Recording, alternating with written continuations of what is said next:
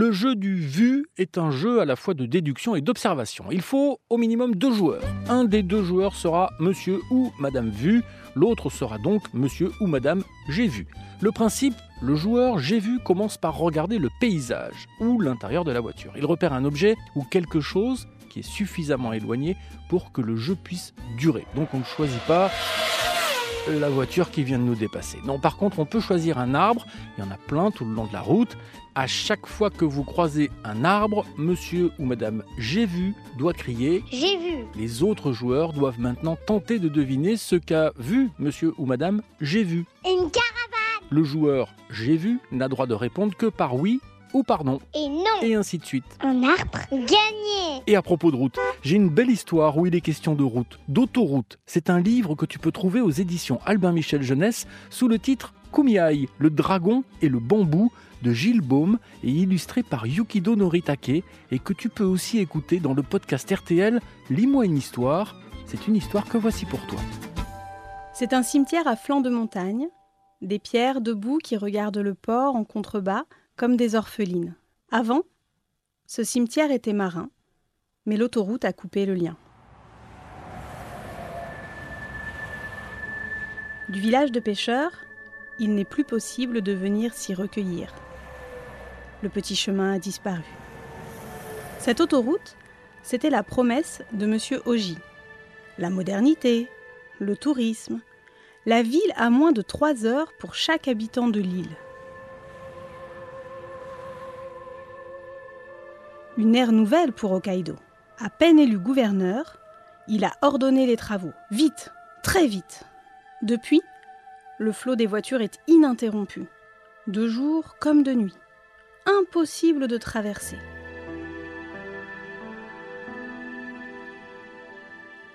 Sur le bord de la route, Saori Yukamata est immobile, empêchée. Son mari est de l'autre côté. À son âge, elle ne s'imagine pas courir et slalomer entre les voitures.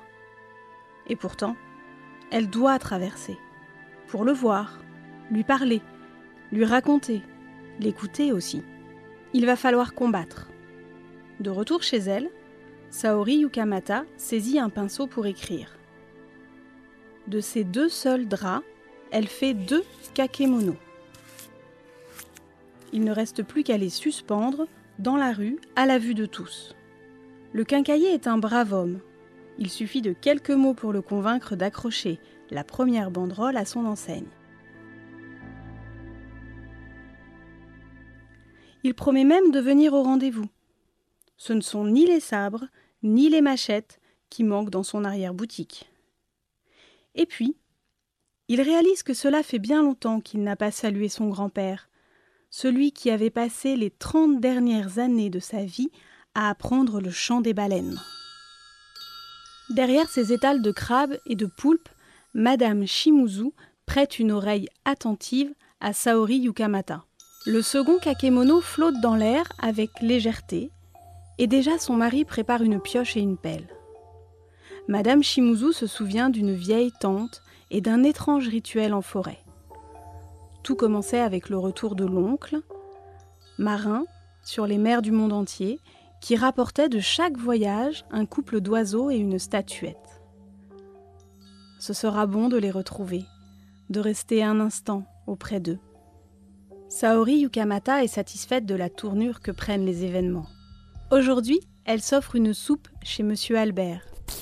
Le vieux cuisinier français parle peu, mais il apprécie sa compagnie et la simplicité de ses mots.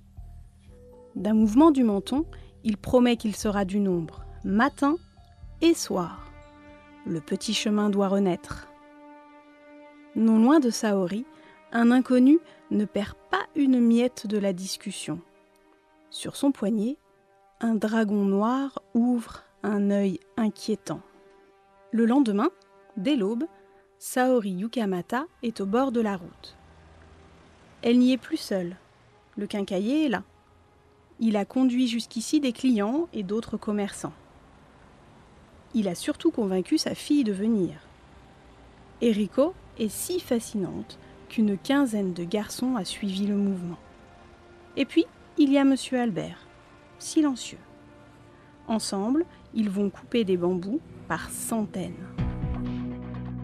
Chaque matin, avant la journée de travail, les sabres virevoltent et Saori sourit.